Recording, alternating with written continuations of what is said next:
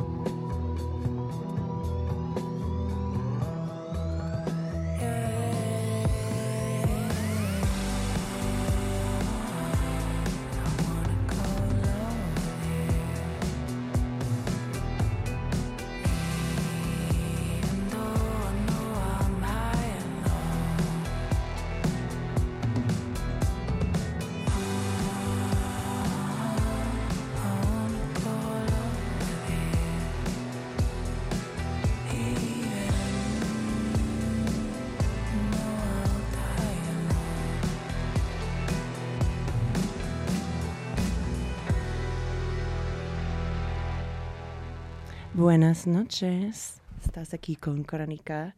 Y como creen, amigos, estamos en el episodio 99. No puedo creer. Tenemos nuestro episodio centenario la semana que viene. Espero que, que puedan sintonizar para esto.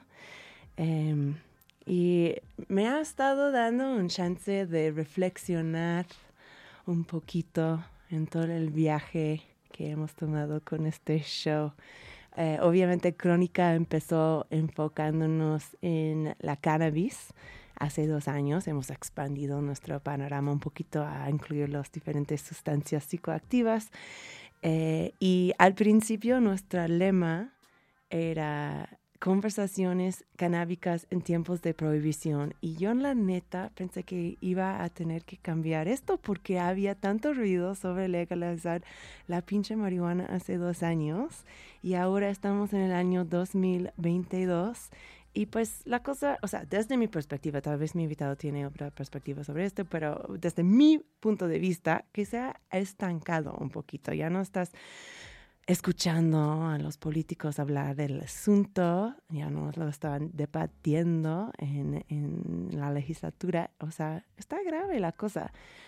Este no es para decir que la cultura canábica se ha estancado en la Ciudad de México y en México en general, eso no, porque algo muy chido que ha estado empezando en la ciudad es que estamos viendo la proliferación de espacios en donde uno se puede consumir y comprar marihuana de una manera más o menos segura, o sea, de cultivadores independientes y cosas así.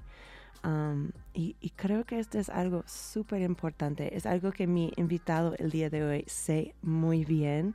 Eh, Alonso Fumanchu no solamente tiene dos espacios de, clubes de cannabis eh, aquí en la ciudad del, del dispensario y playground, pero también es el fundador de la Copa Canábica Mexicana y pues ha estado en la escena de weed hace un buen de tiempo, sabe muchísimo de esta cosa verde. Bienvenido a Crónica Alonso.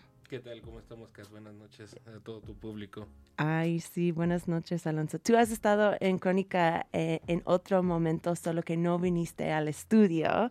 Eh, fui a la cata de... de ¿qué? ¿Era, era la Copa Canábica Mexicana? Yo creo que era el 2020, porque era como plena pandemia, todos estuvimos todavía poniendo nuestras máscaras en el aire libre y cosas así. Pero te- me diste una entrevista súper breve eh, ¿Fue la de sobre... la Jusco? ¿Fue la de la Jusco? no? Sí, exactamente, fue la de Sí, Ajusco. Ese, ese, ese evento fue, muy- creo que el más lejano que he hecho de la civilización, porque era un poco difícil hacer eventos en ese momento, en el 2020, Claro. y fue todo un tema realmente organizar el evento. Hicimos con todo, eh, ahora sí las recomendaciones hechas, pusimos arco sanitizante, este, realmente no invitamos a tantas personas. No, no, O sea, no, fueron, nada. fueron limitadas como para 600, 800 personas el evento.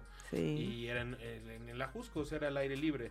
Y la verdad, pues fue algo muy bonito. O sea, fue donde tocó esta Jenny, tocó este, pues eh, también este, ay, ¿cómo se llama el ex vocalista este, antidoping? Ah, el Jacob. Ya. El Jacob tocó también súper padre. La verdad, eh, fueron muy buenos artistas. Y pues la verdad, todo el mundo harto de la pandemia.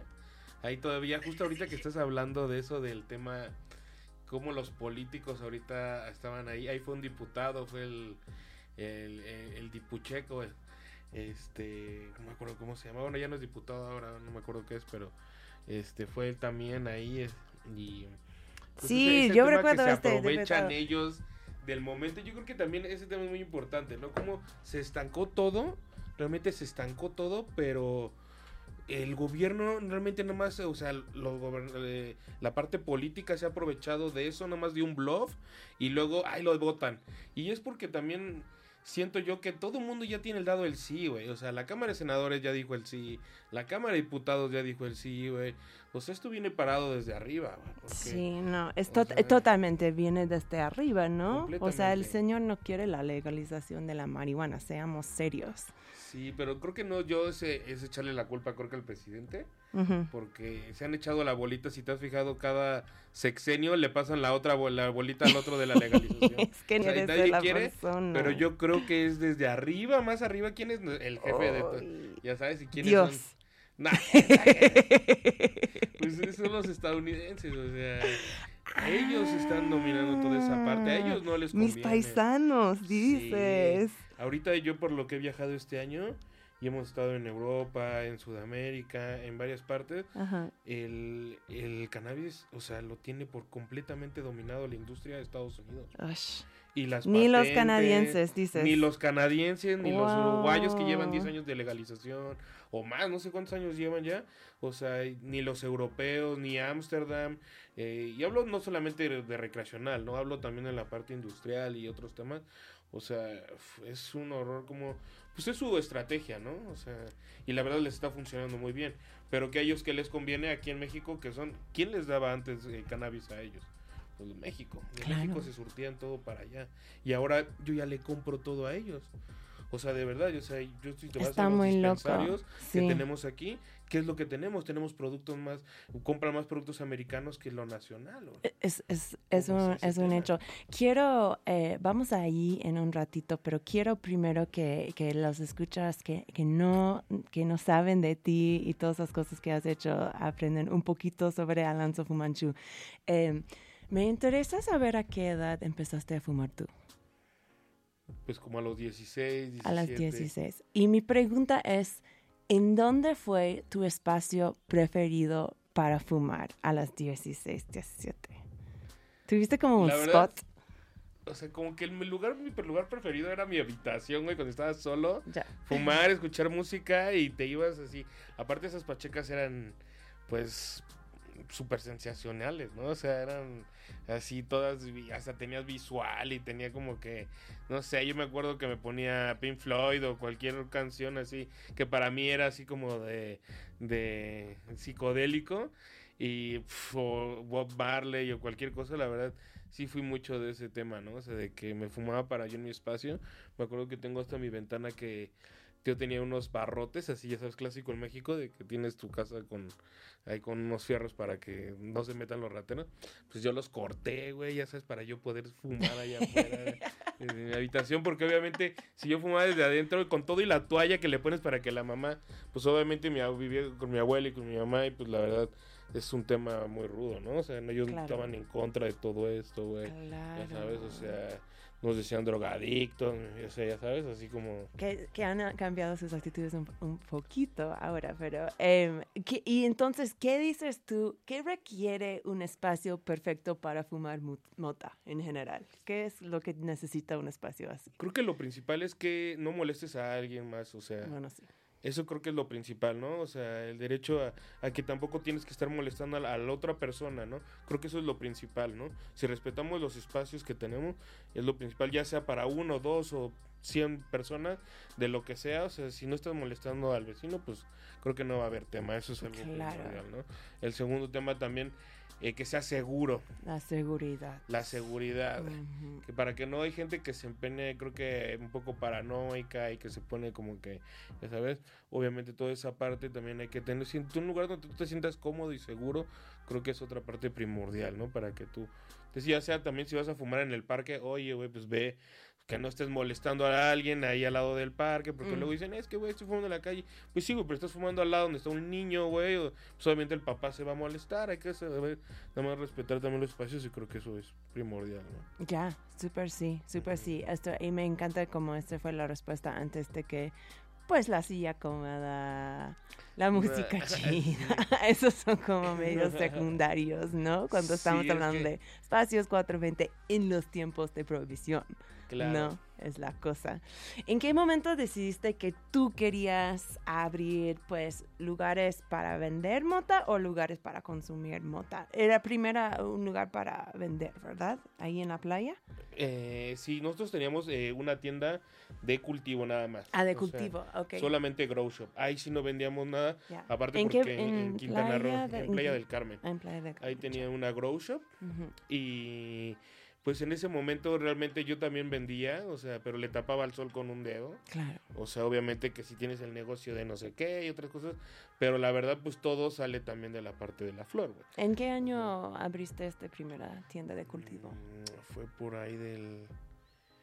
Ay, güey, no me acuerdo, como 2016, 17, Ujú. algo así. Ya, entonces en, en esos días, pues, lo, lo más factible era como vender productos legales. ¿no? Legales y de grow shop, ya sabes, y más Ya. que nada por el estado en donde estaba. Claro. Porque Quintana Roo es un poco, ay, es un poco complicado en el aspecto legal, en el aspecto de permisos, ya sabes, del dark side. O sea, es todo un tema, ¿no? Tienes que estar bien con varios y la verdad es todo un problema. Que se estalló ahí, realmente me moví de ahí por el tema mismo de que me empezaron a querer estafar ya demasiadas personas. Me querían cobrar plaza, demasiados cárteles ahí, güey. Claro. Ya sabes, entonces ya pues ya para mí no era un Aunque negocio y dónde decía- vas realmente para no tener este problema hoy en día Sí, ellos, ellos, ellos lo sabían, ¿eh? O sea, realmente esa es la verdad, ¿no? O sea, todo el mundo ahí me conocía, güey, ya sabes, o sea, llevaba viviendo un rato ahí, obviamente todo el mundo sabe a qué me dedico, güey, ya sabes. Ujú. Pero hasta eso todo el mundo te dejaba hacer lo- las cosas, güey. El tema pasó cuando pasó lo de BPM, que hubo balazos y tiroteos. Ahí empezó todo un estallido de mm, crimen organizado, digámoslo, en Quintana Roo, que no se ha parado, güey. O sea, ha crecido gradualmente sin, sin, o sea, sin detener a nada. O sea, esto es, ya se pasó a Tulum, ahorita Tulum ya está teniendo problemas con eso, y ahora que se van a pasar a Bacalar a lo mismo. Mm. O sea, esto ya pasó, ya se ha ido de Cancún a playa, de playa a Tulum, ya Tulum me están reventando también y va para abajo Ya. otra vez, ¿no? Y es un tema que no han podido controlar allá. Este está muy cabrón. Bueno, vamos a hablar un poquito más sobre lo que hiciste ya cuando viniste a la ciudad para instalarte, pero primero quiero tomar un breve break musical. Empezamos el show con una canción que pues yo quería como, yo la quería como contraste a esta conversación que estamos teniendo porque se llama High Alone por una artista que se Sev, Sevdalisa. Obviamente estamos hablando hoy de, de- estar high juntos con los amiguis. Eh, y la próxima rola que voy a poner se llama Weeds, tal cual, eh, por el productor colombiano B-Clip, que estaba en el programa hace unas semanas. Si los escuchas, se acuerdan con Nadia Granados hablando de su obra que hicieron de la guerra contra las drogas, colombianización. Pues aquí está en una rola con el rapero El H. Escuchamos esto y regresamos con más crónica en Radio Nopal.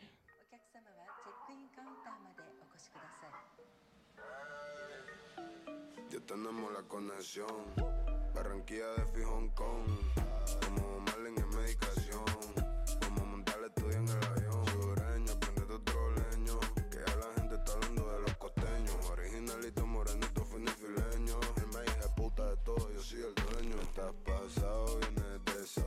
Boulevard, toda la casi doblado. La jeva tuya me tiró un sobao. Se lo mostré, me dijo wow que estaba duro y bien armado. En destilado los dedos nunca quemado. Ya, solo los chichos apagados y los rojos colorados. De tanta, rótame ese tabaco,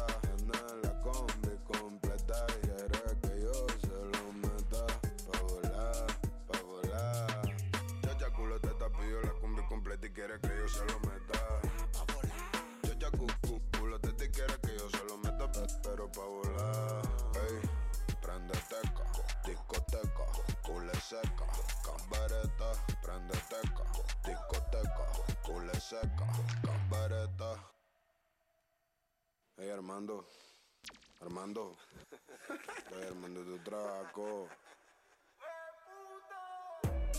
Andamos con el tocino, anda a comprar una caja de los chinos. Rótame ese tabaco, ey, que estoy caballo, ey, andamos con el tocino, manda a comprar una caja de los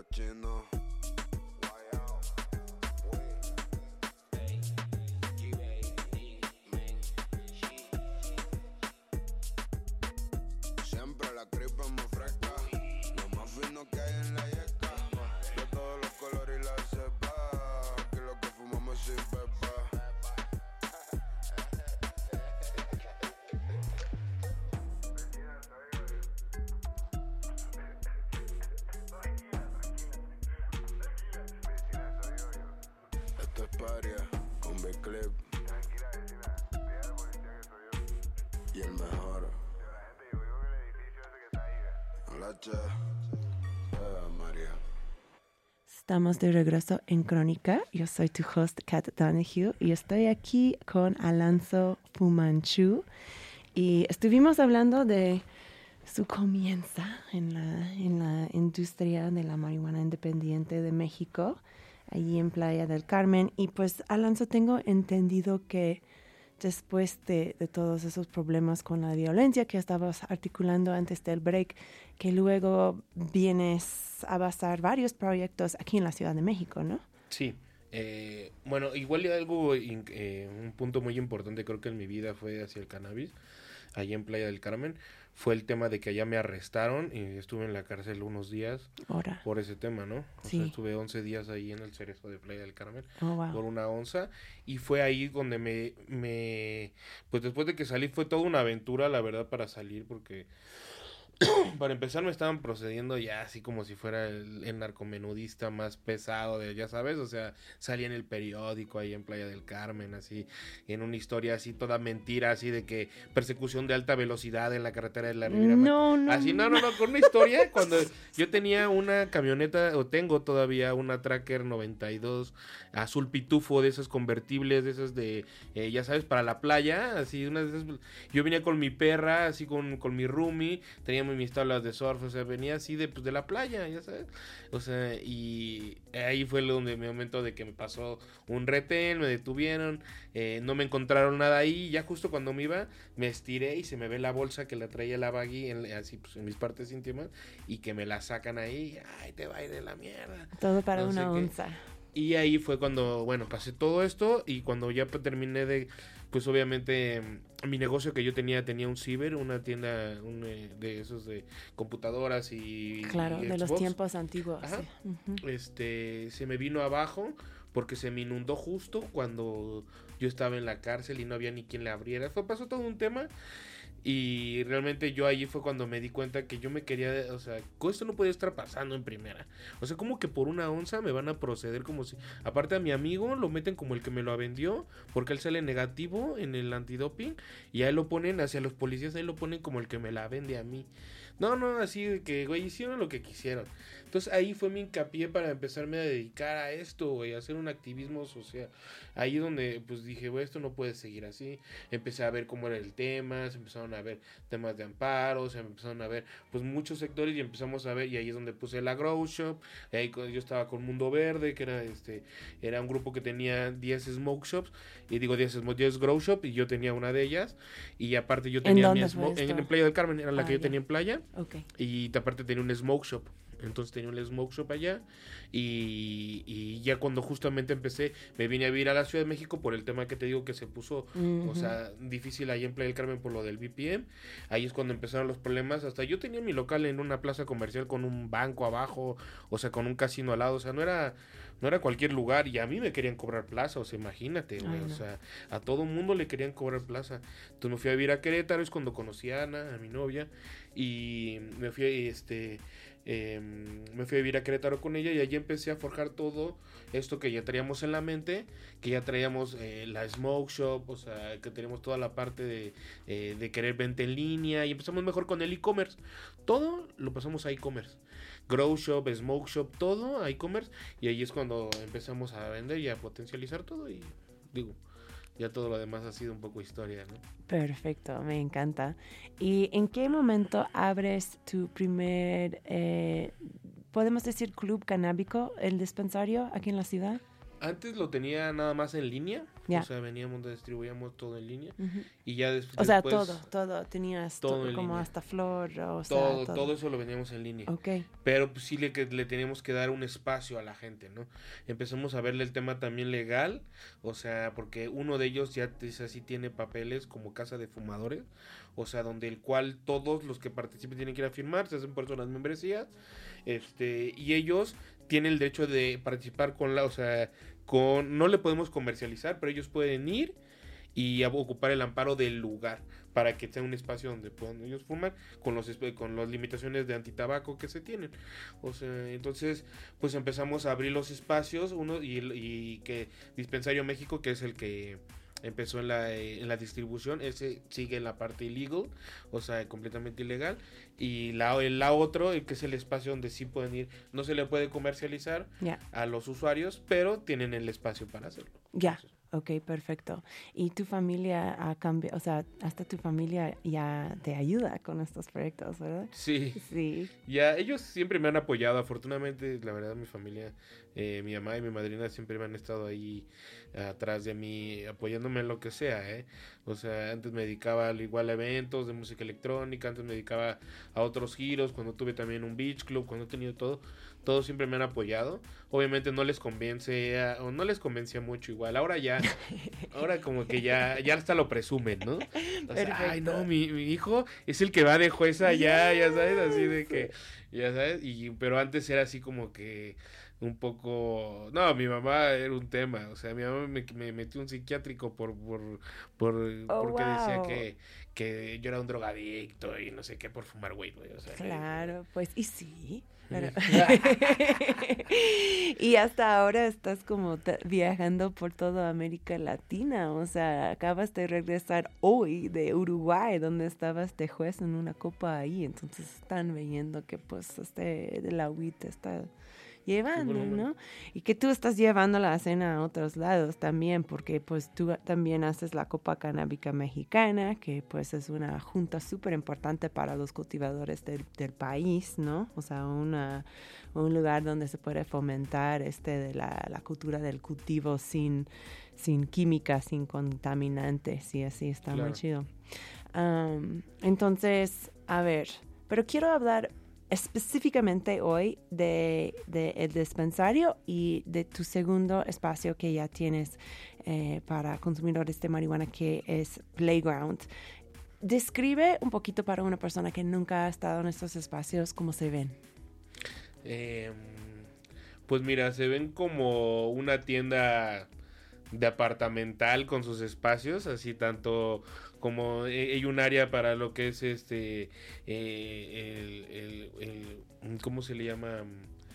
Eh, coworking, ¿cómo se le llama en español? El- un centro de, Ah, un de trabajo. coworking, ¿no? Ajá, Así sí. donde tienes tus mesas, puedes estar ahí tomando tus, tus bebidas, tu- lo que tú quieras. Vas a un lugar donde está una tienda departamental, donde tengas eh, te- pues un... eh, ¿Cómo se le puede llamar? Tu mostrador y tus vitrinas donde tienes productos de prerolados, cartuchos, extractos, comestibles, eh, en general pipas, bongs, eh, todas las herramientas que quieras para los dabs, este, eh, y ya cuando tú tienes tu producto, pasas y te vas a un lugar donde está el, el smoke room, que es donde puedes estar ahí degustando lo que tú lleves o lo que, o lo que hayas adquirido.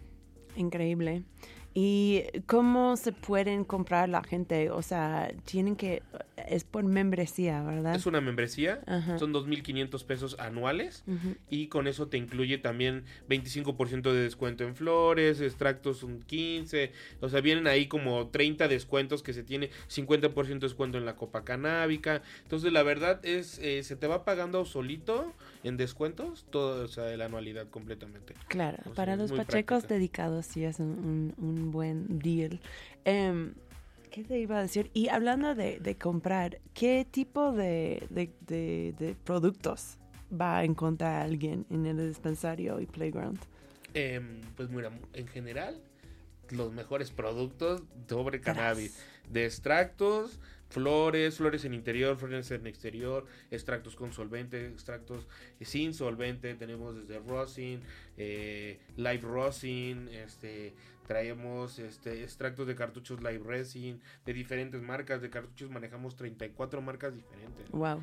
O sea, desde americanas, nacionales, todos los productos, o sea, son, son de calidad, la verdad. No, no tenemos quejas con nuestros eh, usuarios. La verdad creo que es lo mejor que tenemos, eso es nuestro servicio y nuestra calidad y creo que por eso nos ha- hemos crecido.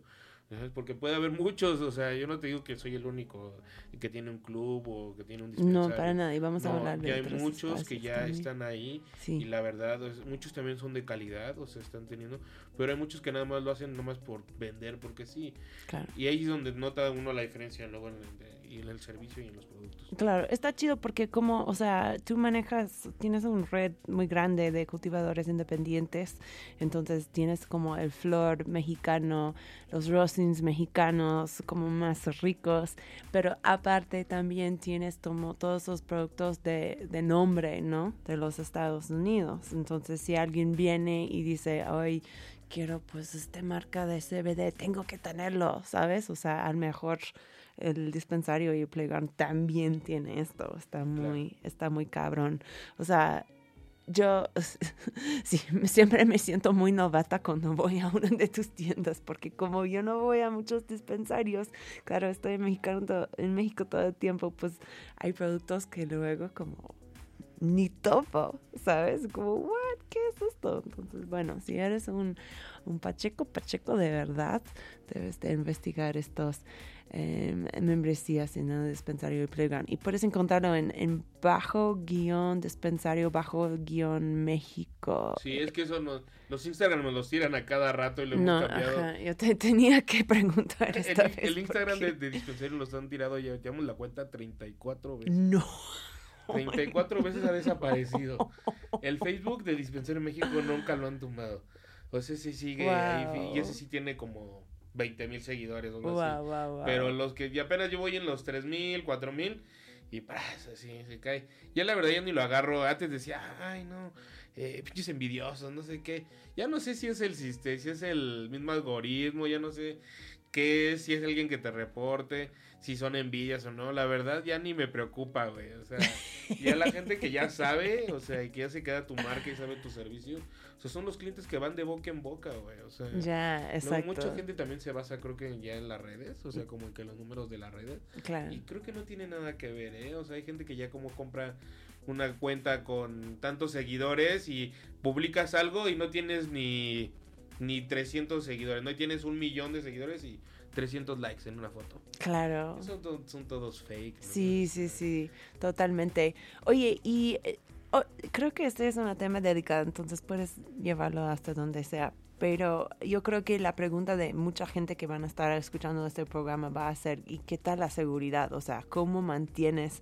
O sea, mantener la cuenta en Instagram abierta es una co- cosa, pero mantener el espacio abierto, el espacio físico es otro. ¿Cómo, cómo mantienes este espacio seguro para tus clientes y empleados y Pues para mucho ti? también es eh, la cuestión es de contactos, o sea, la verdad, mucho es cómo te relaciones, en dónde lo vayas a hacer, eh, con quién tenga, quién tiene la seguridad en la zona, sabes.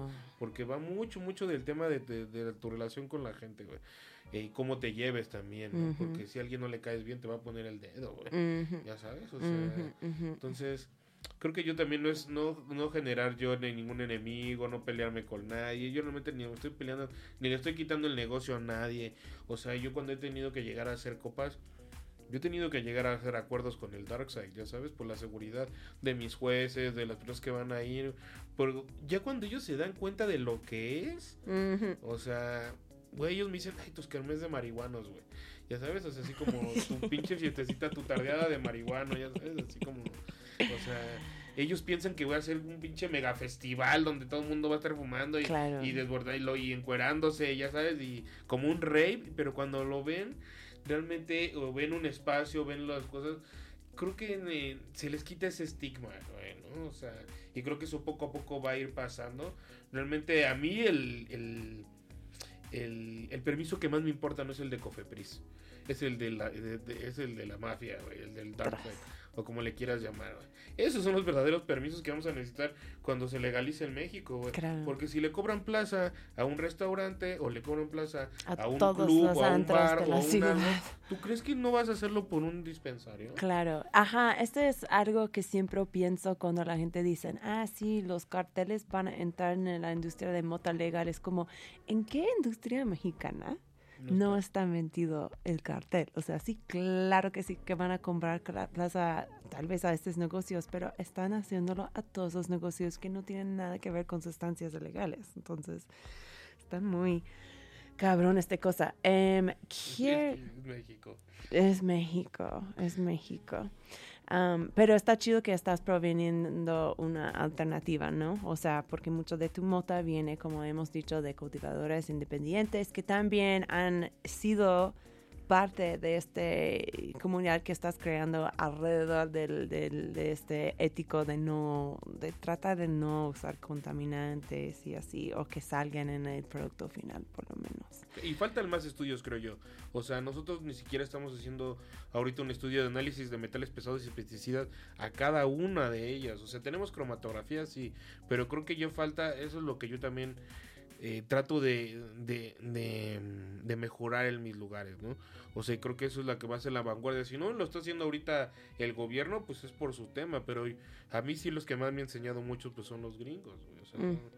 De ellos aprendes, güey. O sea, de ellos estamos haciendo. Yo no estamos descubriendo ni el hilo negro, ni en las copas, ni en nada de nada, güey. O sea, ahorita actualmente ya toda la industria y todo está, estamos aprendiendo de allá arriba, güey. Y es hacia donde se tiene que encaminar esto, güey. Por eso es las leyes, ¿no? O sea, por eso, para que nosotros estemos fumando cosas de calidad, güey. Porque yo creo que actualmente el 90% de la flor en México tiene metales pesados, güey, o hasta más, güey. Sí, eh, de hecho, no, no quiero como em, dar demasiada información antes de que sea la hora, pero he estado trabajando con Polita Pepper, eh, una, nuestra amiga mutua, shout out Polita, si estás escuchando. Te amamos, Polita. Te amamos, Polita. Eh, que, que hemos estado hablando de hacer un taller que sea de, de cómo, o sea, hasta qué grado un consumidor promedio puede reconocer contaminantes en su mota, ¿no? O sea, si sea con una lupa o algo y, y pensando en las técnicas estas, porque te digo, y lo he contado varias veces en el show, pero des- en este verano mi pinche cara se hinchó horrible. Y vo- vino un amigo cultivador a mi casa y vi- vio mi marihuana y fuimos, Kat, eso no se puede fumar, güey. O sea, este no te está, o sea, tiene cosa encima. Y digo, ¿what? Y yo no sabía, o sea, neta, o sea, sí me han contado miles de veces los contaminantes te pueden causar daño a los pulmones, eso, eso, pero neta, mi cara, o sea, estaba, es- yo estaba deforme, entonces pues sí, ahora sí, como es uno de mis temas preferidos para hablar en el aire. Um, anyways, quiero hablar un poquito más sobre la panorama de los espacios de consumo en la Ciudad de México, pero creo que es hora para otro eh, break musical. Y tengo que decir que normalmente el invitado eh, trae la, el playlist, pero Alfonso viene como, Alonso viene más o menos directamente de Uruguay, entonces no, no iba a exigirle esto. Entonces el playlist del día de hoy es por tu servidora. Eh, y el próximo, para la próxima verdad tuve un poquito de ayuda porque amigo del show Song Mes eh, estaba viajando por Bogotá y me mandó este verdad me dijo, oye, es un grupo local de acá, se llama Las Cotoplas Boys y esta canción se llama Me Mal Viajé con las galletas. Escuchamos a esto y regresamos con más crónica en Radio Nopal.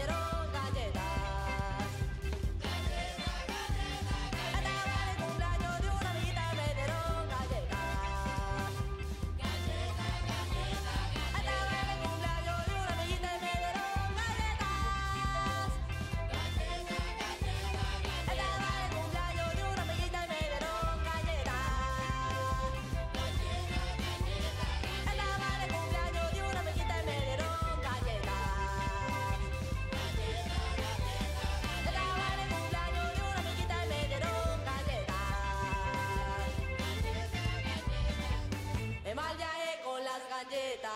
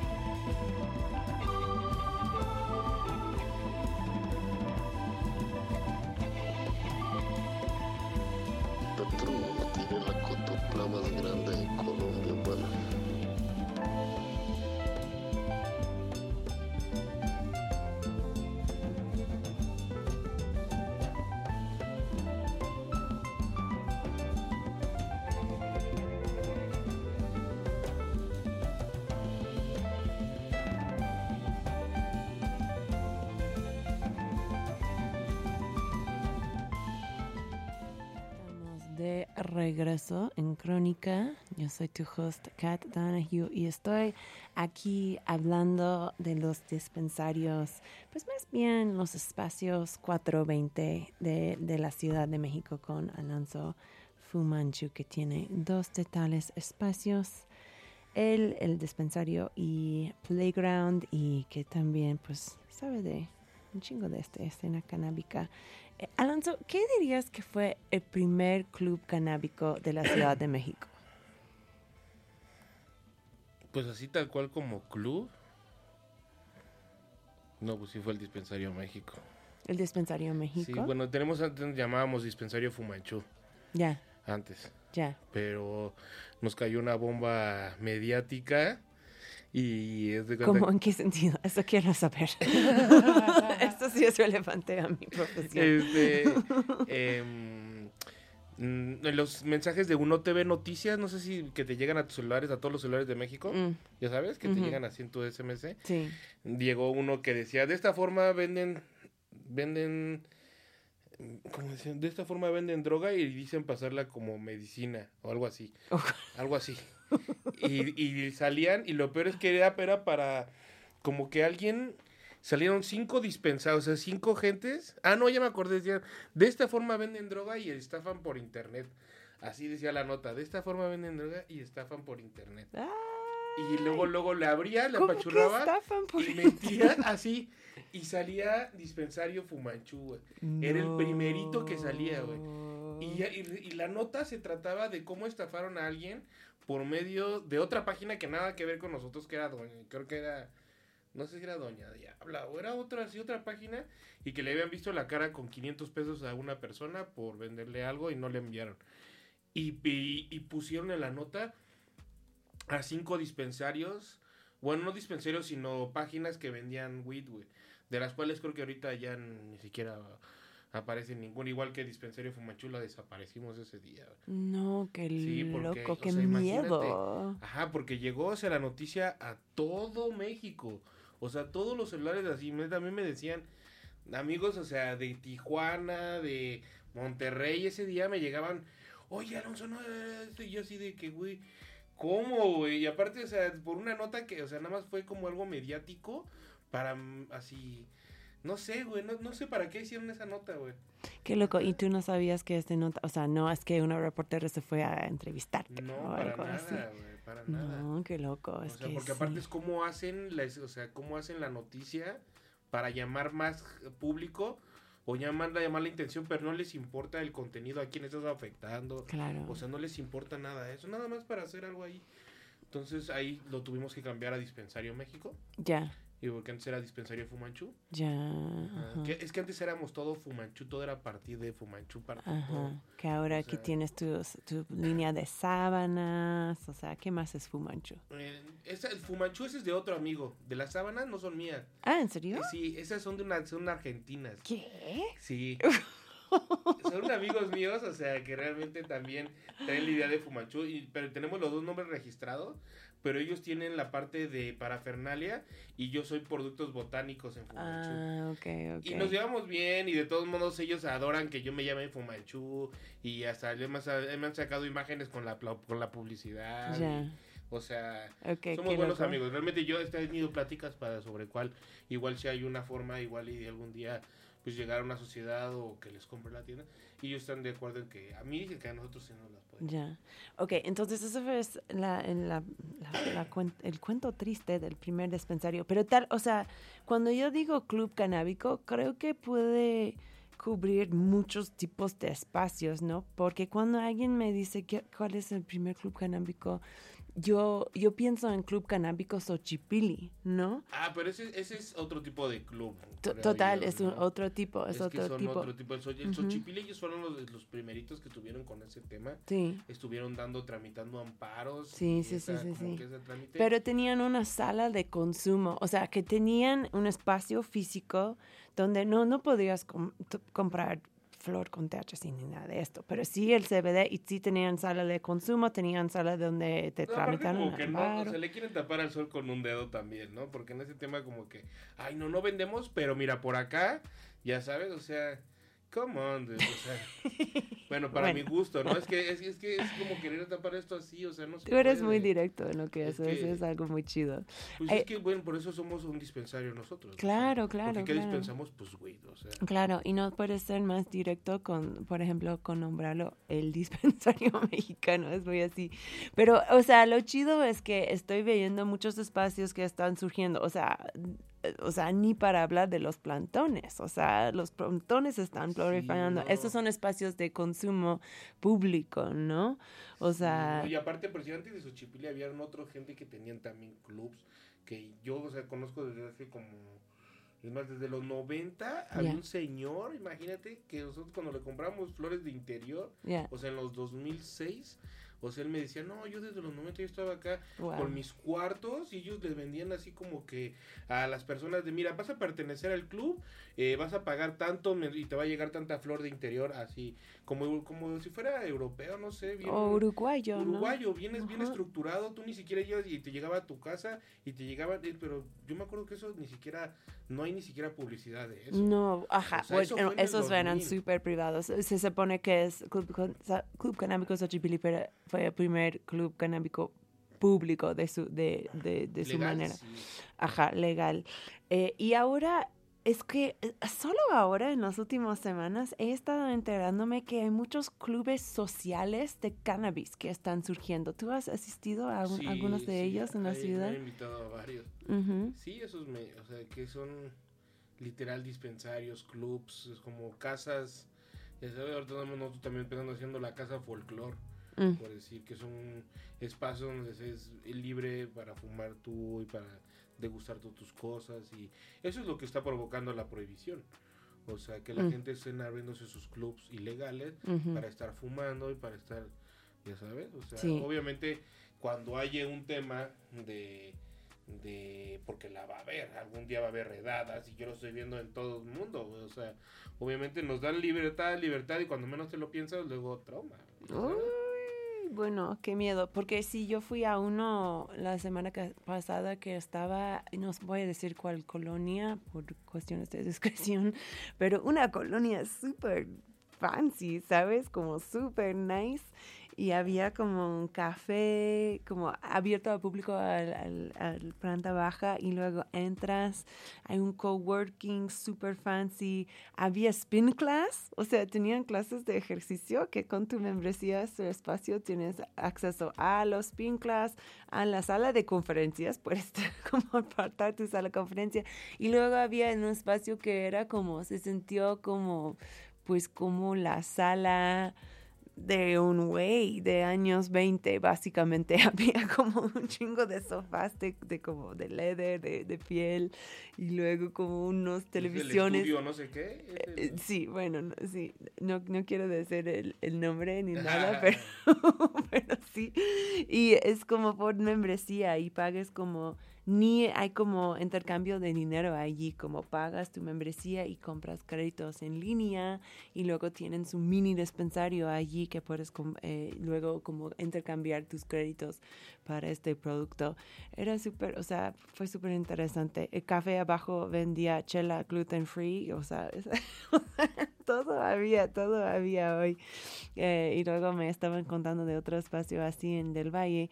Y pues, o sea, tú ves como, o sea, estás diciendo que este también está provocando tal vez eh, la ley, pero ¿ves la utilidad de estos tipos de espacio también? Pues yo le veo la utilidad que presionamos al gobierno.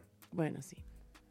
Creo que llamemos como llamemos, o sea, el estudio sea el primero o el último, cada uno de esos va a ir presionando y presionando al gobierno hasta que tenga que hacer algo. Mm. Ajá. Bueno, ¿crees que va, este va a pas- ¿Hay una posibilidad que vemos más movimiento sobre la cannabis en este sexenio? ¿Tú crees? No. Ay, no. pues qué No, triste. Es que yo soy muy realista, güey. Está bien, está bien. Pero no quiero terminar, eh, o sea, terminamos de una nota más positiva. ¿Qué son los eventos que estás armando para la comunidad canábica en el futuro? Eh, pues ahorita todo se viene la WTS. La verdad, ahorita tenemos copa para El World WTS. Trade Show. Ajá, y la premiación es ahí en el We Trade Show. Ajá, ¿y qué, ah, ¿y qué fechas son esto? Estamos, la copa nosotros empezamos desde el 8, 9 y la premiación es el 11 y 12 allá en el Trade Center. Ok, entonces para la gente que no sabe qué es WTS, es un expo canábico que va a estar ahí en el World Trade Center estas fechas y al parecer el dispensario va a ser un parte, parte muy importante. Eh, pues chido, Alonso, muchas gracias por aparecer, güey. O sea, se fue volando esta hora, pero ya hemos más o menos llegado al fin del show. Em, creo que ya dijimos, dijimos que la gente puede encontrar el dispensario y playground en, en la página de Facebook, Dispensario Mexicano, Sí, y eh, hemos etiquetado eh, en la página de Instagram, ahí en el IG de Crónica, Crónica CDMX. Am, y antes de terminar, quería hacer un anuncio parroquial que si ustedes son fans de Crónica y queremos que nuestra bonita sede tan único Radio Nopal eh, eh, continúa, y solo para explicar que yo había tratado de hacer, de amar este show en dos otras plataformas antes de Radio Nopal y las dos otras veces me censuraron o me trataron de cambiar el contenido de alguna manera o se, cerraron en la plataforma porque ya sabes cómo son esas plataformas creativas independientes. Pero Radio Nopal ha sido firme para mí y para Crónica los últimos dos años y medio y ahora se encuentran pues en, en momentos medios difíciles financieros y han empezado un Patreon que si no sabes qué es Patreon, es un sistema de membresía. Básicamente eres un miembro de Radio Nopal y no solamente te dan regalos de merch. Tengo entendido que hay unos calcetines de Radio Nopal que vienen para las navidades. No solamente te dan merch, pero ahora hay un- todo un sistema de beneficios en toda la ciudad. Entonces hay cafés que te dan café gratis si tienes tu membresía de Radio Nopal. Hay librerías que te dan 20 de eh, por ciento en los libros. Eh, si, vas a, si vas a este club Jazz Land, te dan eh, dos por uno mojitos. O sea, un chingo de cosas. Eh, está muy emocionante y también pues pagas tu membresía y estás apoyando a Radio Independiente, que está muy bonito porque Radio Nopal tiene algo como 46 programas semanales. Ahora todos somos súper ñoños y muy metidos en nuestro esquinito de locutura que estamos reportando y pues es una cosa muy bella. Si estás interesado en apoyar de esta forma, puedes ir a www.radionopal.com. Em, ya, y ahí vamos despidiendo. Gracias a crew del dispensario, no solamente a Alonso, pero también a Kevin y a Gil por facilitar el proceso de preparar para este episodio. Gracias chicos, gracias a Radio Pal como siempre. Quédate aquí para el Iridescencia programada, el show con Horacio Barpola. Si nos está, ha estado siguiendo con tu porro en mano, pues estás en muy buenas manos porque Horacio siempre está muy astral en, en su programación para el- terminar la noche. Eh, voy a terminar el show de hoy con una canción eh, que se llama La Mata de Mota por Chicoche. Alonso, ¿tú topas Chicoche? ¿Quiere- ¿Sabes quién es? Como un chavo con unos tirantitos y queda... Eh, pues es viejo, ¿no? Sí, es viejo, es, es Sí, muerto. sí, sí, Ajá. ya hay como el Chicoche Junior, que ya es... ajá. Ah, sí. Sí, sí, sí. Ah, no sabía Pero creo que el papá era más canábico. Tiene varias canciones que, que, que giran a- en ese entorno. Pero bueno, vamos a terminar con esto. Normalmente terminamos el show con un miau. ¿Quieres miau conmigo, Alonso? Sí. Uno, dos, tres. Miau.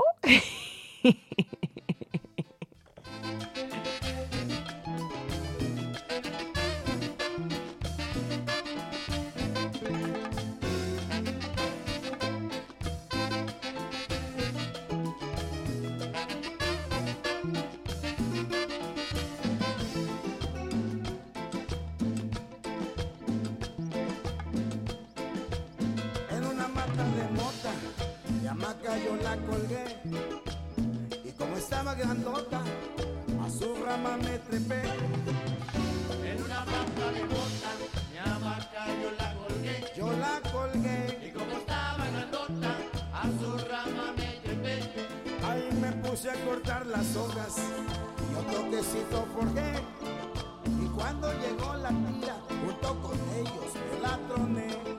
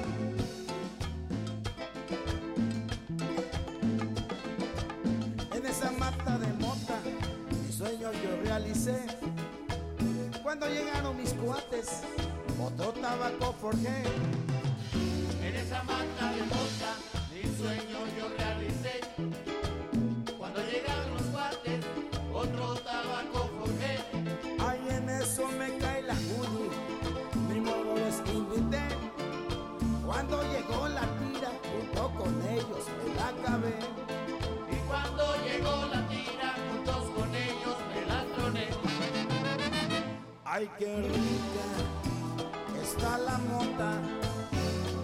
No la cambio, no, por otra cosa. Ay, qué rica,